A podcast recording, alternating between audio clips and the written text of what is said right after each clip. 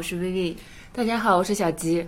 我们三个人今天在一起要聊一部可以说是最近争议性最大的一部电影是的，啊，《地球最后的夜晚》。实际上，这部电影我看了两遍，而且是在非常短的时间内。第一遍非常不幸，我当时可能还在倒时差的缘故，再加上电影的催眠效果，我可能足足睡了有十几分钟，然后接下来的时间都在半梦半醒的状态。但是有一点我是确定的，就是电影拍得非常美，即便是在那样的状态下，我会觉得有些镜头和。故事的讲述方式我非常喜欢，所以今天我们决定再看一次的时候，我也兴高采烈的再去满怀期待的看了一遍，结果真的没有辜负我的期待。呃，这个电影我也看了两遍啊，第一遍是呃自己去看的，然后第二遍呢，相当于我们线下的活动，奇妙观影团两百多位朋友一起在这个北京耀来影城的这个杜比影院。啊，效果可以说效果最好的一个影院，然后又一起观影啊，所以第二遍的观感确实要比第一遍要更好很多。第一遍的观影更多的是觉得啊比较喜欢，但是到底喜欢在哪里也说不太清楚。但是第二遍看完之后，感觉不光是喜欢，把一些剧情当中导演刻意的或者说他讲述的模棱两可的、比较暧昧的一些情绪和感觉，在第二遍观影当中当中，我觉得。会感受的比较强烈一些，所以我觉得这部电影可能跟影院的一些播放的设备有比较大的关系。有关系，因为今天我和 Vivi 一起去看的时候，就是因为场次也不是很多，所以可以挑选的余地并不多，所以我们去了一家比较老的影院去看。然后我整个的感觉就是，首先它的那个灯泡的亮度，影院是不舍得调到最亮的。对，就是它会使得整个的观影的。呃，亮度比较暗。对，而且因为这部电影本身就是一个比较昏暗色调的一部电影，没错。然后再加上后面的三 D，三 D 你戴上眼镜之后，整个更暗了。对，更暗了，可能观影的效果并不是特别好。然后再加上。就音效的原因吧，就跟老蔡在杜比影厅看的肯定是完全不一样，效果肯定是大打折扣的。对，因为这个片子它其实一个很重要的地方就在于它的音效，它的音响设计专门去法国做了很长时间的这种混音的这样的一个处理。我们稍微了解毕赣的导演的影迷朋友应该都知道，毕赣会有非常多的向塔尔科夫斯基去学习、模仿、致敬的这样的一些成分。老塔就在这个。做音效方面，他是非常的专注于，或者说非常有花很多的精力来去在音效的处理、收声的方面要做很多的工作。所以这部片子音效其实是他很突出。我是说《地球最后的夜晚》这部片子的音效是他很突出的特色。但是很遗憾，就是你们没有去一个，没办法啊，就是没有办法去一个很很好的来展现它这个全面的画面也好、音质也好、音效也好的整个的这个效果。但是不管怎么说，我觉得关于艺术电影啊。其实有一个观点，这个观点我很同意，就是关于艺术电影来说，我们普通影迷其实我们没办法说一个艺术电影好与不好，我们更多的只能说的是我们喜欢与不喜欢。对，没错。所以一个艺术电影很多时候让你会觉得喜欢，那么你就会有的时候会在头脑当中出现那种场景、画面、它的音乐啊，它的一些小片段，甚至有的时候可能只是。摄像机的光影在水波荡漾当中，那么一点点小小的变化，它都会在你的头脑当中时刻的会展现出来。我觉得，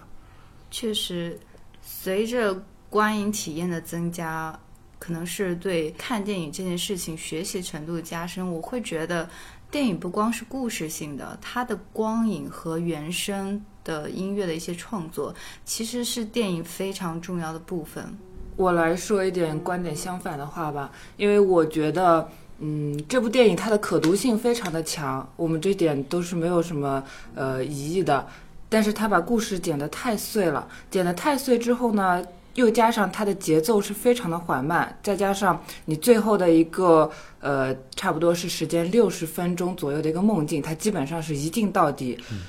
我打个比方说，有一段就是他从。山上滑滑索下来的那么一个长镜头，你们俩睡得都很香。没有没有，我没睡着，我没事。我当时在那边思考，我当时在思考的是，这么长的一个片段加在这个长镜头当中，是不是一定是有必要的？导演如果比如说他是为了就是展现自己的技巧，或者说是一种突破，是不是一定要把这么长的一个没有任何其他内容的一个镜头放在这里面呢？我当时思考的是这个问题。因为我觉得这部电影它如果比如说是剪的比较碎，需要大家去呃有一种非常高的注意力或者关注度去集中在那个呃故事上面的话，它的节奏应该更快一些。然后这部电影因为呃色调昏暗，再加上节奏缓慢，又再加上它的故事剪得比较碎，所以导致让观众昏昏欲睡。这也是那个就是跨年夜那天晚上，很多小情侣因为片方的宣传去影院当中看了这部电影之后，回来都表示看不懂，或者说是。昏昏欲睡，我觉得因为这种原因而导致大家没有办法去好好欣赏这部电影的话，真的是一个比较遗憾的一个事情。关于这句话，其实我不是很同意啊。一个很重要的地方就在于，第一，它本身从一开始就不是以故事作为这个片子的指向性或者卖点的，这第一点。第二点呢，就是，呃，我给你举个例子吧啊，就是这个片子当中，其实我们如果让我来去拆分的话，我觉得它拆分成了大概可以拆分成四个段落或者四个片段。第一个片段相当于就是，呃，而且这个区分啊，影迷朋友们在观看的时候一定要注意区分的是黄觉的脸，或者说黄觉的头发。你看黄觉的发型，在这过程当中，他通过发型和脸，比如说胡子，啊，比如说他的那个现在表现现在的黄觉的那个片段的时候，他是用花白的头发来表现的。嗯，然后过去十二年前的表现其实是黑色的头发。是所以这个状态就是在这个中间来去做这种区分，在我看来，我觉得是很高级的。为什么这么说呢？就是他在处理细节的方式上，他故意的要用这种相对来说看起来比较高级，其实投入度要求的这样的表现手法。我们现在举一个最简单的例子，在剧情片当中，有的时候要讲一个人的回忆，比如说小吉，咱们现在正在一个剧院当中，我们一起来演出或者在做访谈，嗯、然后在访谈的时候，你一眼瞥到底下的观众，看到底下的观众，哎，看到有一个男的跟自己的前男友特别特别的像，然后这段时间你可能就会在访谈的时候，你就在跟别人讲话的间隙，你可能头脑就会就会就就会想你过去和你前男友的那些故事啊，这是从一个人的基础的心理上来说是这样的。弱智的表现手法是，他会镜头推进你的脸，表现出来小吉陷入了沉思，然后陷入沉思之后，然后下一个画面最弱智的表现手法就是十二年前，给你一个字幕，然后出来，然后你然后让你知道哦，接下来是小吉的回忆，小吉可能回想起来自己过去的恋人，然后他们俩的一些场景。次弱智一点的这种做法是，他通过先推到你这儿之后，然后慢慢的传来那个男人爽朗的笑声，这个背景音当中，然后进入到你们俩一起约会的过去曾经约会的一些场景，不需要十二年的前的这个字幕，这能稍微高级一点。但是毕赣的做法呢，就是他去模糊十二年前和十二年后之间的这个界限，但是他会给你留那么一点点的线索。我举个例子啊，比如这个片子当中有一个场景，我不知道你们有没有印象，但这个场景拍的非常的美，就他在那个漏水的房子当中，他从那个小凤餐厅拿回来那个表，嗯，那个钟表，他不是从那个钟表的背后找到了一张照片吗？嗯，他后来啊专门拍了一个倒影，那个倒影其实让我想起来罗马那个那个电影，嗯就他拍那个倒影，倒影当中那个表盘啊，并且如果你没特别集中注意力的话，你会忽视掉这一点。他他在转转表，你知道吗？他通过这个转表，就代表这个时光要流转了。就导演是在提醒你，我要做时光的流转。你看这个处理就就会显得很高级，你会有这种智力上的享受，你会觉得我操，导演真牛逼。他其实还有一种，在刚才我所说的那种就是爽朗的笑声、回忆的那种片段之外，还有一种处理的办法，就是他直接拍表盘。转表或者倒转也好，正转也好，无所谓，然后来去提示你时间。他拍的很巧妙，就在于他又有美学上的追求，因为他是通过这种倒影，而且再一个倒影本身就预示着这件事情有可能是不真实的，这个回忆有可能是不真实的。你看他这个片子当中，他出现了四段，既有梦境，又有回忆，又有所谓的现实。里边讲到那个绿衣的汤唯嘛，就是那个万绮雯。经常消失一段时间，回来之后就告诉他一些消息什么的。嗯，人的叙述本身也是有可能会假的，所以你看这里边讲到谎话、回忆、梦梦境境这些东西都有可能是虚假的。是那么现实到底是什么？换句话来说，现实是否就一定是真实？所以我觉得他想讨论的是这样的一些东西。首先，他采用了在我看来啊，是很高级的叙述的这种方式和手法。第二点就是，他其实也完全可以按线性的叙事来讲这个故事。但是我要为毕赣说句话的地方就在于，大家那么多的导演都已经在线性的叙事了，那我们作为观众是不是可以容忍一些导演做一些这种叙事结构上的不同的探索？不同尝试。对不同的剪切和拼贴，我其实是很支持有人这么去做的，总得有人这么去做。你无论从电影的技法的角度来说，还是镜头语言的表现不同的手法来说，我觉得你导演你本身就是有责任的。换句话来说，你现在豆瓣评分六点八、六点九，你的猫眼评分三点四，这就已经算是遗臭万年式的打分了，尤其是猫眼。但是从长久的电影史的角度来说，一个勇于尝试的导演，并且有想法的融入自己的这样的一个态度的导演，我觉得我是觉得应该为他鼓掌的。这会让我想起之前的《罗曼蒂克消亡史》，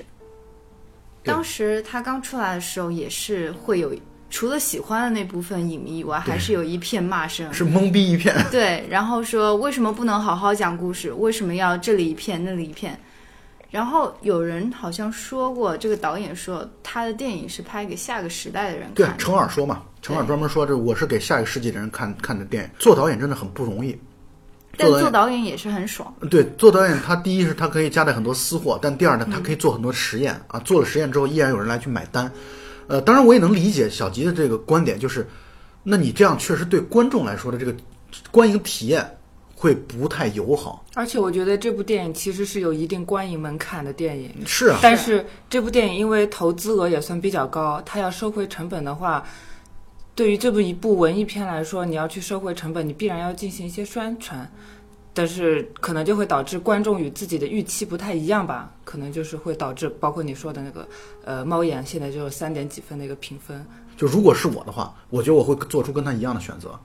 啊，就是说宣传一定要宣传，而且要大力的宣传啊。我觉得至于你们会感觉到什么受骗啊这些东西，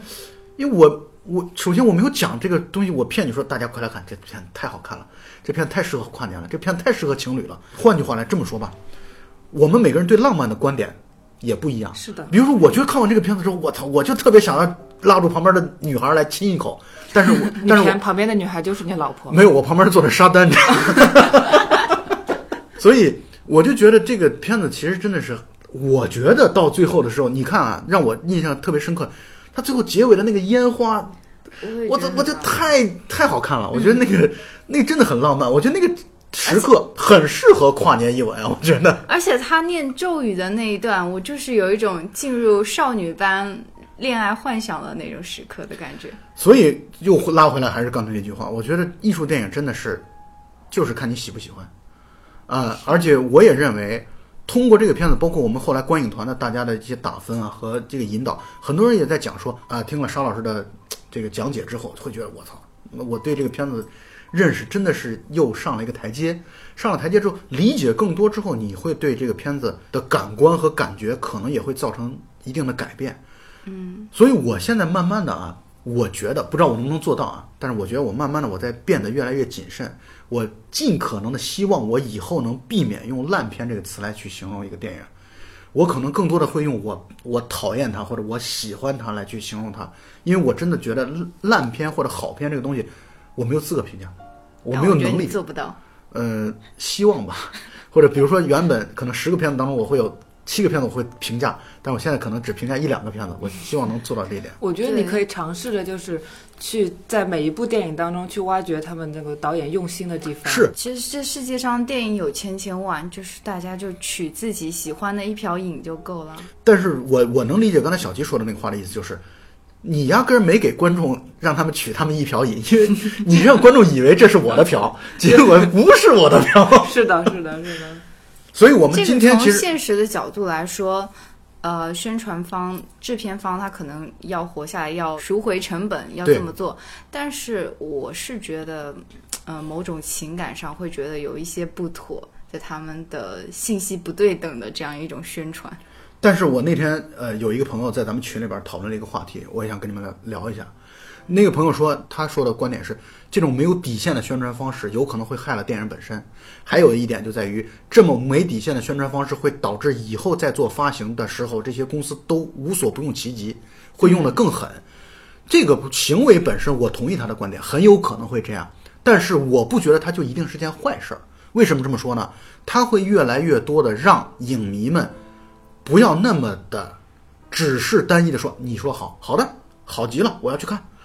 影迷也会学会自我鉴赏、自我选择的时候，给自己增加一些门槛。我不觉得这是一件坏事儿。我觉得当大家都开始会认真的选择自己喜好的电影的时候，我觉得这就在原本的基础之上，观影水平或者说观影的门槛就在提升了。而且大家主动的去做这样的提升，我觉得这对整个电影行业，我认为是件好事儿。我觉得就是宣传方的一种宣传吧，就是可能在一定程度上，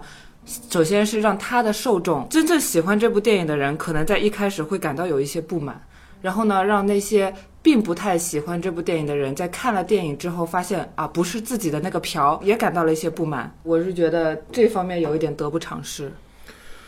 呃，这点我们各自保留观点吧。我觉得他这么做是没没问题的。如果我做了一个片子的话，我也会不遗余力的宣传，我肯定王婆卖瓜，啊，自卖自夸，这是一定的。而且我会尽可能的选择让，包括他选择《地球最后的夜晚》这个既贴题，同时也确实和新年的这个主题，我觉得可以在宣传上完全对等的来去做一个这种资源的交换，我觉得是没有问题的啊。这就是我的观点。这个电影的剧情性，其实我很难用剧情性强或者不强来描绘它。在我看来，其实剧情性是挺强的，只不过他把剧情当中很多片段是抹去了。所以我觉得这部电影，其实我更加认为这整部电影它都是一个梦境。呃，可以这么来去理解。但是就像我一开始说的，它其实分成了，在我看来啊，是分成了四个四个维度的，对，四条线的。第一条线呢，就是就是以黄觉的这个所扮演的罗洪武，他的叙述主线，也就是所谓的。电影叙事当中的现在现实来作为一条线的，这个现实的区分的标志就是他是头发花白的啊，他经常穿一件那个破旧的衬衫。这段戏呢，他想讲的剧情其实就是他的父亲去世了，然后所以他回到老家，因为回到了过去的地方啊，过去生活的环境当中，并且在他父亲的遗物当中有一个钟表，我们刚才也提到过，在钟表的后面的部分。找到了一张照片，那张照片其实是一个没有头的照片，其实也是一个指向性，或者说也是一种隐喻，就是他到底要寻找的女人是谁，并不知道。所以他通过找到这张照片之后，他想起来自己曾经有一个爱着的女人，这个女人叫万绮雯。所以现实这这条线就是他开始寻找这个女人的现在的下落，蛛丝马迹的去找到万绮雯现在的这些下落。其实我觉得这个线索还是蛮严谨的，环环相扣的。其实，对我这就是我刚说的，它的剧情性其实是我很难用不强来去形容它，只不过它确实抹掉了很多的片段。你如果从这个角度来去讲的话，他就去找这个叫万绮雯的女人，找万绮雯之后，后来发现她的名字可能改名叫陈慧娴了。对，然后到陈慧娴，他又去找她唱歌的那个歌厅，然后歌厅就要拆了，然后他进了电影院看了一场电影。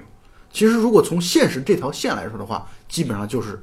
这么多的内容。我刚才用了“现实”这个词来描绘这段故事，但它到底是不是现实？说实话，我觉得也就像小吉刚才说的，很有可能它整个都是一场梦境。因为整部电影当中，男性角色和女性角色它都是模糊。对，所以我总觉得它可能整个电影都是。一场梦境，或者说万绮雯这个人可能根本也不存在，或者有些东西是他的想象出来的东西，是，比如说小白猫，嗯，到底存在不存在这样的一个人啊？这件事不好说。我记得剧中有一句台词就点明了这一点，他说：“梦就是忘了的记忆。”这里的梦境跟现实，还有他的过去的回忆，其实是亦真亦幻的一种表现。对呀，再加上现实当中人还是会说谎的。啊，人会说谎，所以就像我刚才说的，谎言、梦境、回忆之间，它都是它的这个界限其实是很模糊的。你到底哪些是真实的，哪些是虚假的？我们真的是很难通过现在来去直接的去判断出来。而且换句话说，把求一个百分之百的现实，或者是呃接近现实的这样一个真相，其实是一件没有意义的事情。导演就是通过这种开放的方式，让每个人有一个看观影以后有一个自己心中的故事。对，没错。而且你们看啊，我刚才也提到过了，他那个照片是没有头的，嗯，所以那个照片到底指向谁是不清楚的。我再给你们提供一个细节啊，我不知道你们有没有注意到啊，他在后来去那个歌舞厅的时候，歌舞厅的墙那个就那个很破旧那个墙啊，海报不是有海报有很多的女人的那个海报嘛？嗯，其中最右边的女人是穿绿衣服的，而且那个绿衣服的上半身是不见了的，就是那个人是不见，就没也是没有脸的。就是换句话来说，他其实都通过这样的一些方式来去表现，那到底我寻找的这个人是谁，以及是否真实存在。如果以梦境的角度来讲的话，我觉得影片以任何方式去理解它，不去剪辑它，大都是合理的，因为人的梦境本来就是支离破碎，并且是一个非线性的，并且会掺杂了非常多的不真实或者说是魔幻的一些事情。所以你看啊，我我通过你这句话，我其实反而也慢慢的想要去再讲述一个观点，他为什么在后来讲梦的时候要用一镜到底？因为他不要跳切。他那段讲真就是让我们认为他是梦的那段的时候，他才要用一镜到底，因为他不光是技术上的问题，他也要通过这种一镜到底告诉我们，我没有跳切，我没有把我梦里边的片段忽略掉。虽然这些梦里的片段很多时候其实是非逻辑、非线性的，但是摆在这里呈现的方式是不跳切的。我想他可能也会有这样的一个一个意识在里面。故事的另外一条支线是发生在十二年前的故事，啊、就是罗洪武他的一个发小白猫，呃死了，对，白猫死了。白猫的死亡牵扯到一个重要的人物，就是左宏元，应该是一个地方上的一个混混老大吧？对，没错，对，包括我想插一句，就是左宏元这个名字一出来的时候，就给我一种特别出戏的感觉，因为他其实是可能很多朋友不知道，他其实就是那个《新白娘子传奇》里面那个主题曲的一个作曲家。反正大概不是作曲就是作词，哎总之对对就是制作人之一吧。嗯，影片当中所有的角色其实都是港台那边的音乐人，包括像万绮雯、陈慧娴这种我们都比较熟悉的。对对，然后包括那个罗红武，他其实也是一个音乐制作人。对对对。对我想他在起名的问题上，其实也是在混淆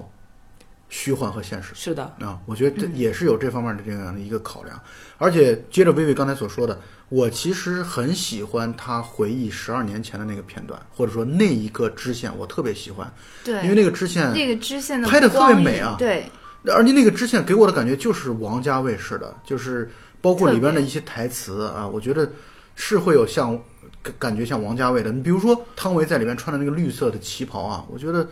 特别好看。它那个绿色的颜色肯定是也非常考究，而且它那个材质跟它在十二年前的那个故事的红色的灯光跟绿色的灯光是属于一个调性的，对，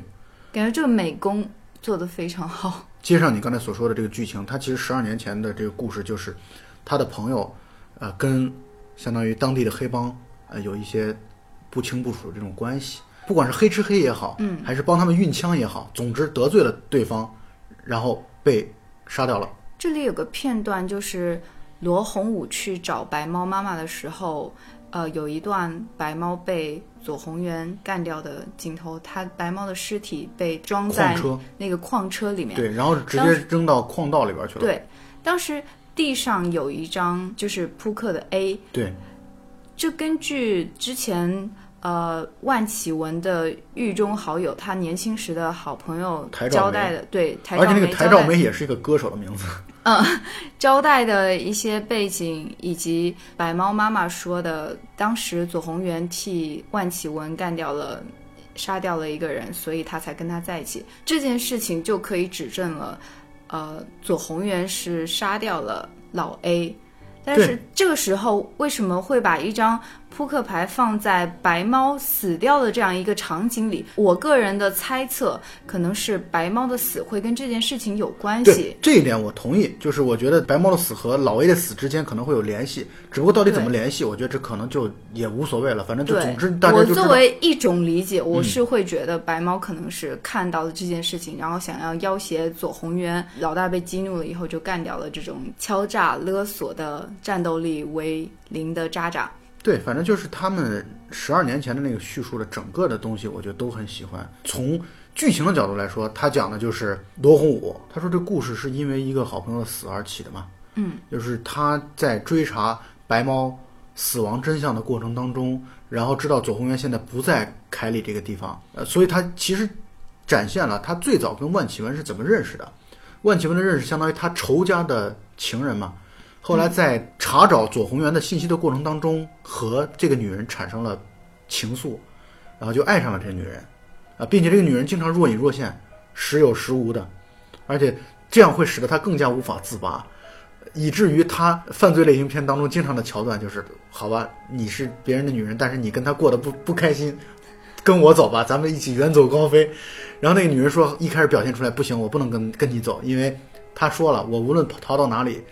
嗯，他都会不会放过我的，他都一定会找到我的，这就顺理成章的提出来。那你要让我走，可以，你把他帮我干掉，你干掉了之后，我才能跟你走。我觉得这可能是这个女人万绮雯她的职业职业习惯是吧，就常用的手法嘛？找一个男人干掉前一个男人。对这个片段，这个故事，在我看来，我觉得故事性是相对来说很完整的。嗯，除了最后的结尾没有之外，最后的结尾结在了电影院当中，因为万启文告诉他说：“你就在电影院当中杀了他。”电影当中有人开枪，你也开枪，对这样观众还以为是电影当中发出的声音呢。这个片段的故事就结束在了他在电影院掏出枪，可能将要射击，或者也不知道最后的结局是如何，就结束，戛然而止了。嗯，所以我觉得这个故事就很有留白，很有很多的这种耐人寻味的这种东西在，包括薇薇刚才所说的白毛的死和老 A 的死之间有没有联系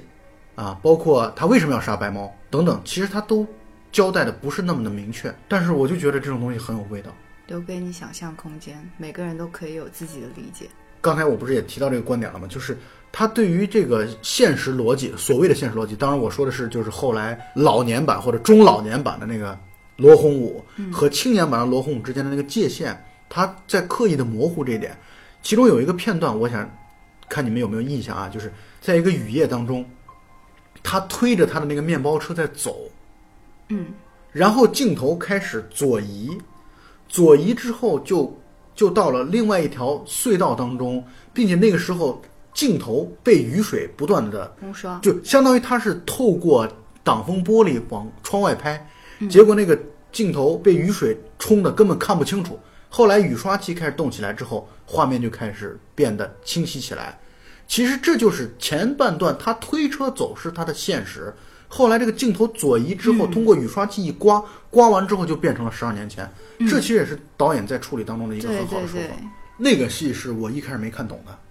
嗯，就我没看懂他是他是讲了两个时空的，因为那段戏根本人看不清楚嘛，对，都在雨当中。但是后来想想是这样的，一个是推着车走的，一个是他坐在是驾驶是是，室当中的我当时还在想，为什么他突然就上车了？因为太困了，也没有太多纠结，。但后来想，确实他是讲的是两个时空，而且他通过是刮雨刷器来去表现这两个时空的变化的。所以我就觉得这种时空错乱的，在我看来，我反正很喜欢，因为我觉得作为观众，你有一种解谜的快感，或者说你有一种解谜的诉求。我其实看电影，我不喜欢只给，我不喜欢就上来就告诉你啊，十二年前，尤其很多电影通过旁白把整个剧情全告诉你了，嗯，这个我觉得就很很无聊。但我喜欢就是你要去努力的进入到情境当中去，你要去想他这段到底是表现了哪一个故事，他这个故事接下来的走向是如何的，你会关注人物的命运，但同时呢，他的这种就同一段故事的他的叙述的时间逻辑有可能也是混乱的，这件事也不一定。比如说啊，我想问你们一个问题，就是左宏元唱歌的那段，它是发生在哪个时刻？咱们能不能这么来理解这个问题啊？能不能理解为他抓他们是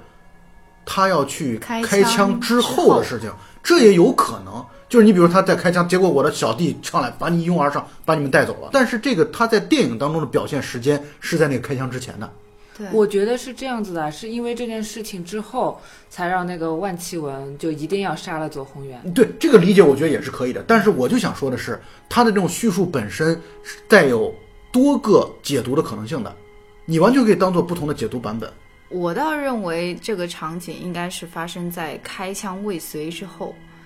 因为如果说在之前他们被抓的话，这个左宏元有什么理由跟立场放了他们呢？呃，对，呃，这个确实，所以我就觉得他是很有意思的地方就在这儿。你按小鸡刚才理解，我觉得也没问题，因为他本身等于给他们要去干掉左宏元加了一个强逻辑，就是你你你都等于找上门来了，你都把我们这样了，嗯，你只不过就刚好疏忽大意，你把我放了，放了之后那我不行，我不能，而且我就是对于罗红武来说，他又喜欢万绮雯，嗯他又不可能说我跟万绮雯就这么散了。所以我当然就从逻辑的角度来说，我要干掉你，这可以。但是从薇薇刚才说的那个观点，我觉得我也同意。那如果那个时候抓了，你明明知道这个人是想要干掉自己的，那么接下来的十二年后就不会存在了，因为左宏元他既然身上他已经杀过别人了，他就不会去放过他们两个。对这个点，我觉得也没问题。到底是他抓了以后发生了什么让他出来？无论是开枪前还是还没有开枪这件事情，我们都无从得知。对所以你看啊，我想说的是什么呢？我想说的是，你也可以理解为这个抓人这个片段就不存在，抓人这个片段本身是不存在的，更多是他的想象。他会意识到，如果我跟左宏元我不把他干掉的话，他可能就会把我们弄死。因为这个国内上映的那个版本可能跟那个戛纳版本差了十分钟。不光差十分钟，不光是差十分钟，包括好多人都在讲说他的剪辑方式是跟戛纳版差的距好多，就是他的剪接方式和组合在剧情的这个内容，所以其实我还挺想看一下戛纳版对对对，我觉得可以看一下，而且好像是有一段呃汤唯唱歌的，在雨中唱歌的那样剧情。对，反正我我现在看完两遍之后，我确实对于戛纳版就是导演一开始更任性的，据说啊，据说是更任性的版本，我其实挺感兴趣的。对，好像那个时空更加错乱，就是他会把那个时空的那个可以再来挑战一遍。对，因为既然已经是这样了嘛，对吧？所以其实从故事主线的角度来说啊，我觉得基本上就是应该说是所谓的现实的叙述和十二年前的叙述这两段是作为故事的最主要的承载的环节。然后第三和第四呢，其中第三我觉得是完全片段式的，就是关于他的那个朋友小白猫的那个回忆。在我印象里，白猫一共出现过三次，应该是。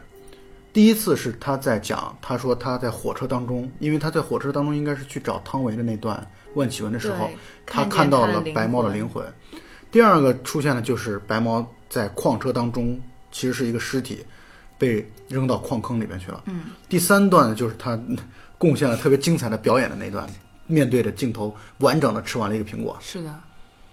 那段戏让我特别想起来像蔡明亮的电影一样，蔡明亮在郊游当中，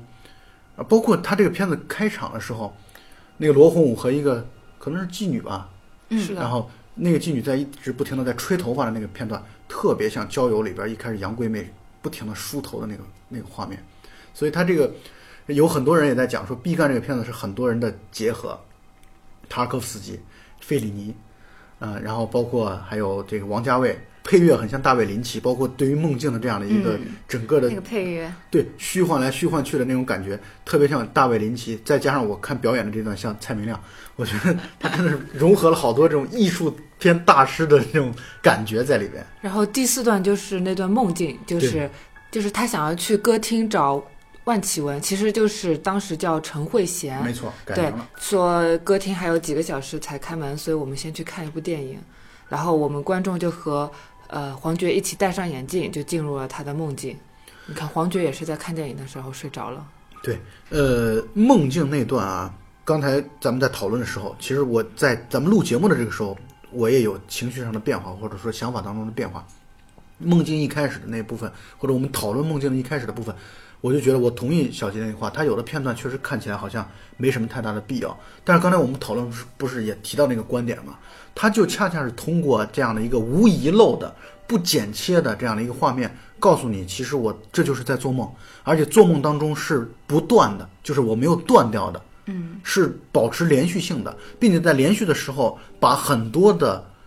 之前叙事当中的一些元素都在这里边出现了。比如说，你看野柚子出现好几次啊，什么野柚子卡拉 OK 比赛，嗯然后还包括他们最后那个场景的烟花的那个地方，也有一个野柚子什么合唱团，好像是。还有那个玩的那个游戏机，对，对他的梦都可以从现实里面找到依据。是，其实我是后来觉得啊，你可以有一个很好玩的看这个电影的后半部分的这个办法，就是你去你去找之前出现过的很多元素在这里边到底哪里又出现了。对你比如说那个他说白猫的爸爸叫外号叫老鹰，老鹰啊，老鹰，老鹰那个地方出现了两次，一个是在他回忆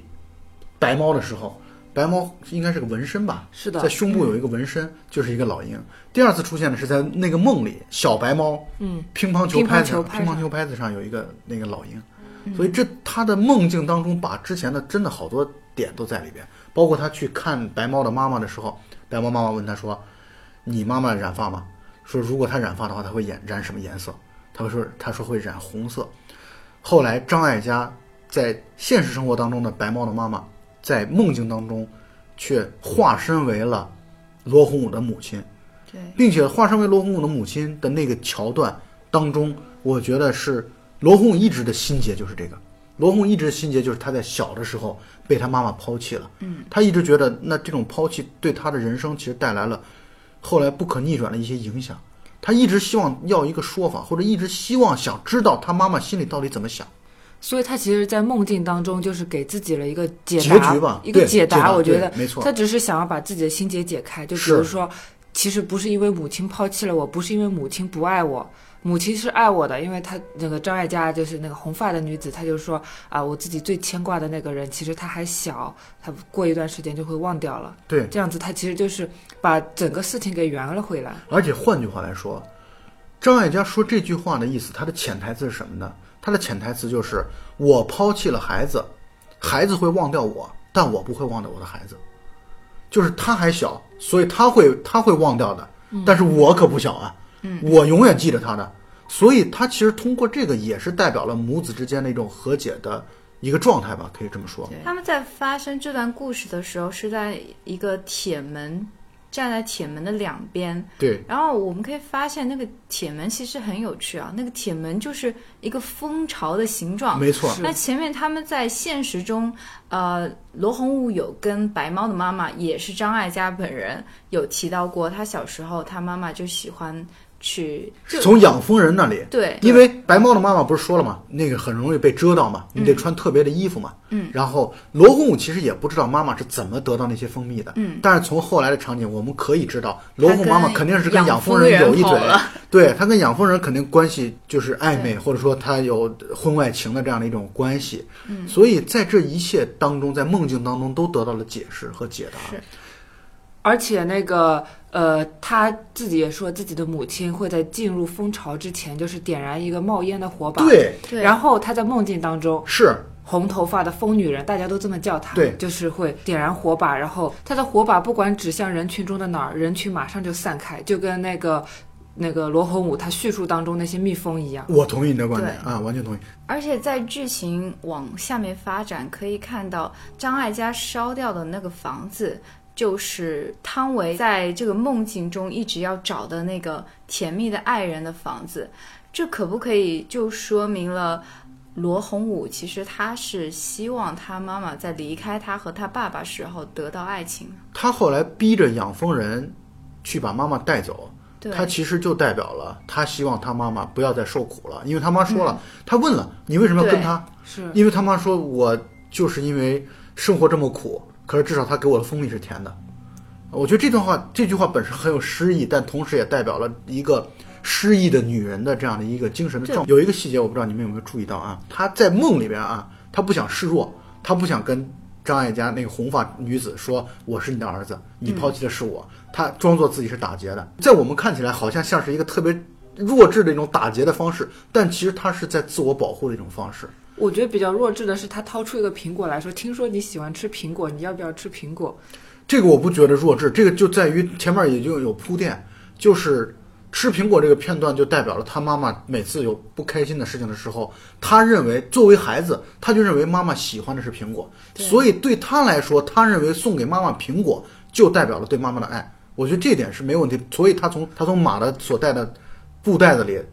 偷了一只苹果，其实我觉得就代表了他要把，因为苹果就预示了对于母亲的这样的一个爱，但同时也预示了，因为在西方的文化当中，苹果就是禁果嘛。他妈妈喜欢吃苹果，这本身就是在预示他这种婚外情的这种一个表现了。这里边还有一个细节，我不知道你们有没有注意到啊？他不是装作打劫嘛，从他妈那儿抢到了，说你最宝贵的东西是什么？嗯，给了他表嘛。嗯其实也可以引申为是时间嘛。后来他把那只表给了红衣的汤唯，他给了凯珍。你们有没有注意到的是，在他前边十二年前的那个回顾的时候，对，绿衣汤唯一直戴着那块表，是的，是的是的，一一开场那个所以他就就是把这些所有的这些这些片段，其实就在梦境当中都嗯。以一种重新组合的打乱的方式对。又又组合在一起而。且你们有没有注意到，呃，在梦境中的凯珍，她在经过那片呃一地的苹果的时候，踢着那个苹果的那个步伐，就跟十二年前万绮雯在雨夜里面踢水的那个步伐是一模一样的。对，因同一个演员嘛。所以我现在觉得他的梦里边真的是看上去节奏特别缓慢，尤其还有人说在什么时候容易睡着呢？就是在上楼梯的时候，因为那长镜头它不是有好多上楼梯的那个场景吗？有人也会睡着。但是呢，其实这里边依然蕴含了其实很丰富的大量内容，比如说火把，比如苹果，比如说蜂蜜等等等等。即便是第一次观影特别困的时候，我就记得有一个有几个镜头非常的美，你们肯定有印象，就是拍罗红武去找白猫妈妈的那个一镜到底，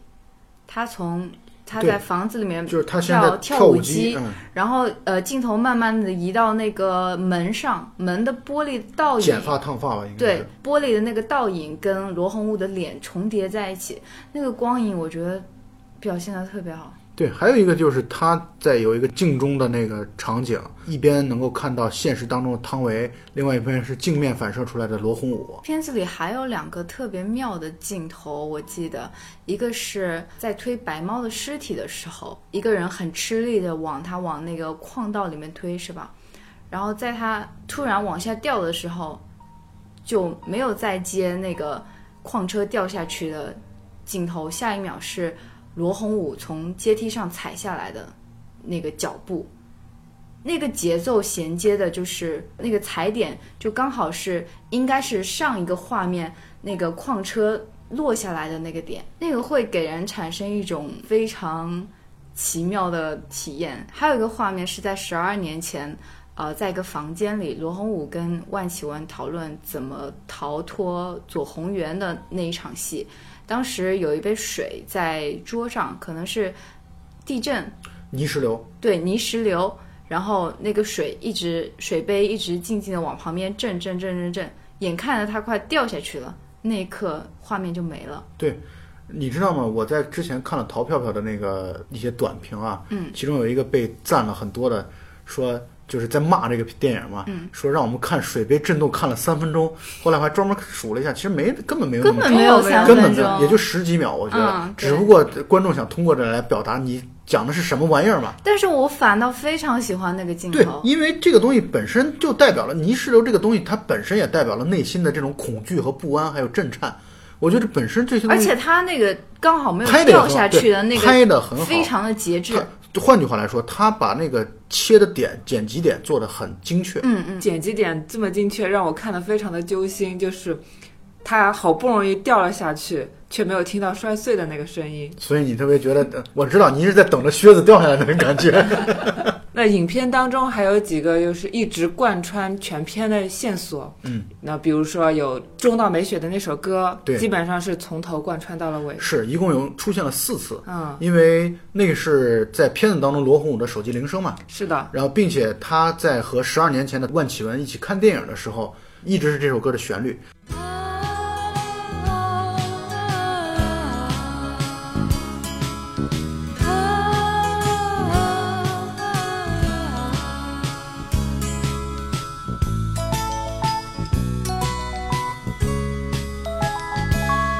ララバイ一人で眠れない夜はララバイ私を訪ねておいで。ララバイ一人で泣いてじゃみじめよララバイ今夜はどこからかけてるの？春は菜の花秋には桔梗そして私はいつも夜咲くあざみ。ララバイ一人で泣いてちゃみじめよララバイ今夜はどこからかけてるの？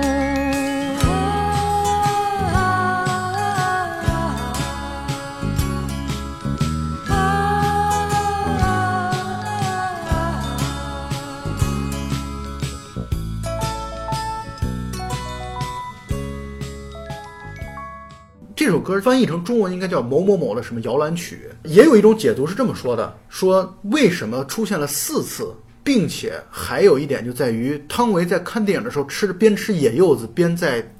听着这首曲子在流眼泪。除了一方面可能被电影所感动之外，还有一点地方就在于，可以有另外一个解读，就是汤唯曾经在里边说到，万绮雯在里边说到，说我怀孕了，然后紧接着就说，但是我在消失这段时间里边把孩子做掉了。包括你看这里边还讲到了说，万绮雯是一个很会善于说谎话的人。万绮雯啊是有很多的说谎的可能性和空间的，而且你就看她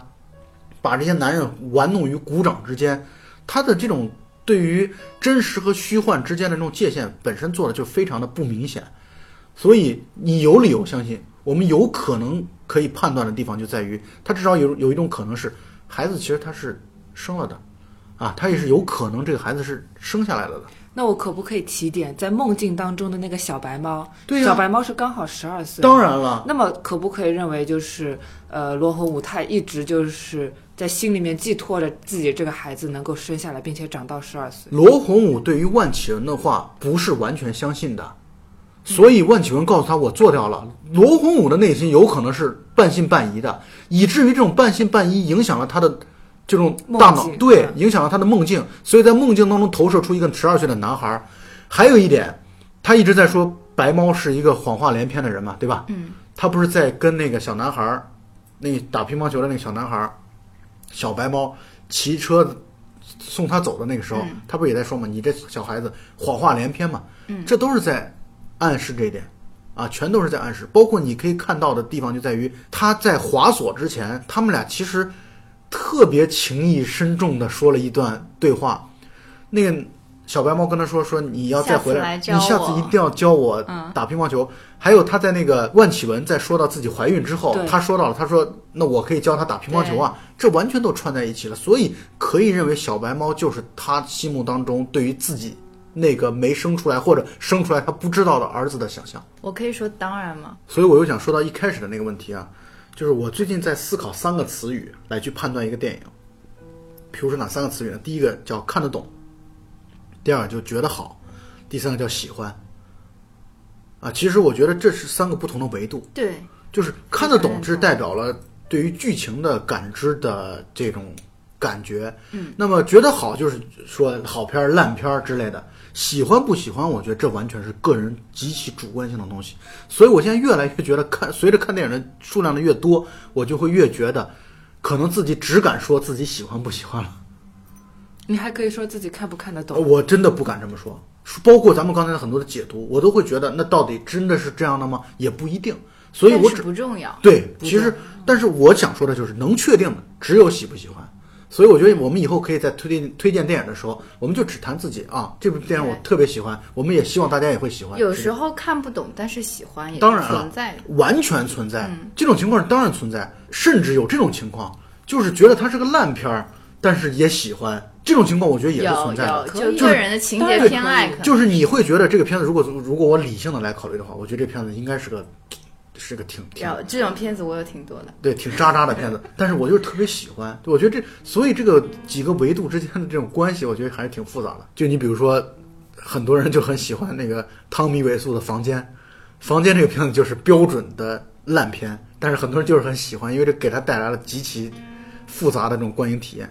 所以我觉得毕赣的这部《地球最后的夜晚》，我是觉得我不去评价，我也没有资格去评价它的好与坏。但是呢，我觉得我越琢磨，经过几天的消化之后，越琢磨越觉得我愈发的喜欢这个电影了。它真的有很多值得喜欢的地方。我觉得对这部电影会有所失望的观众，可能会过多的去苛求能不能读得懂，能不能看明白他在讲什么。电影其实除了它的故事性、它的光影、它的台词语言、它的音乐，都是有很高的鉴赏价值。我们观众不妨从这些角度试着去欣赏一部好的艺术电影。当然，有的观众确实就是故事性至上，这个我觉得也无可厚非。每个人看电影，他要获得的自我感知的内容是不一样的，所以对我只是这样的一个建议。但是我觉得还好的地方就在于，其实通过对这个片子的热烈讨论啊，也确实拉近了一部分人对于艺术电影的这样的一个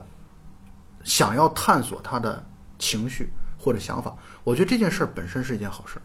儿。我是一个庸俗的观众，虽然我们刚刚谈的那些话题我都认同，但是这部电影实在是太让我犯困了。对，小吉这想法就很真实嘛。我觉得，对，不管怎么样，我们至少能够做到的是，我们真实的面对自己，面对或者说真实的面对自己看待这个电影的一些看法。我觉得这就够了。我们不要求，或者我们也没办法做到，我们大家的观点都保持完全一致。但这也正是讨论的价值所在嘛。是。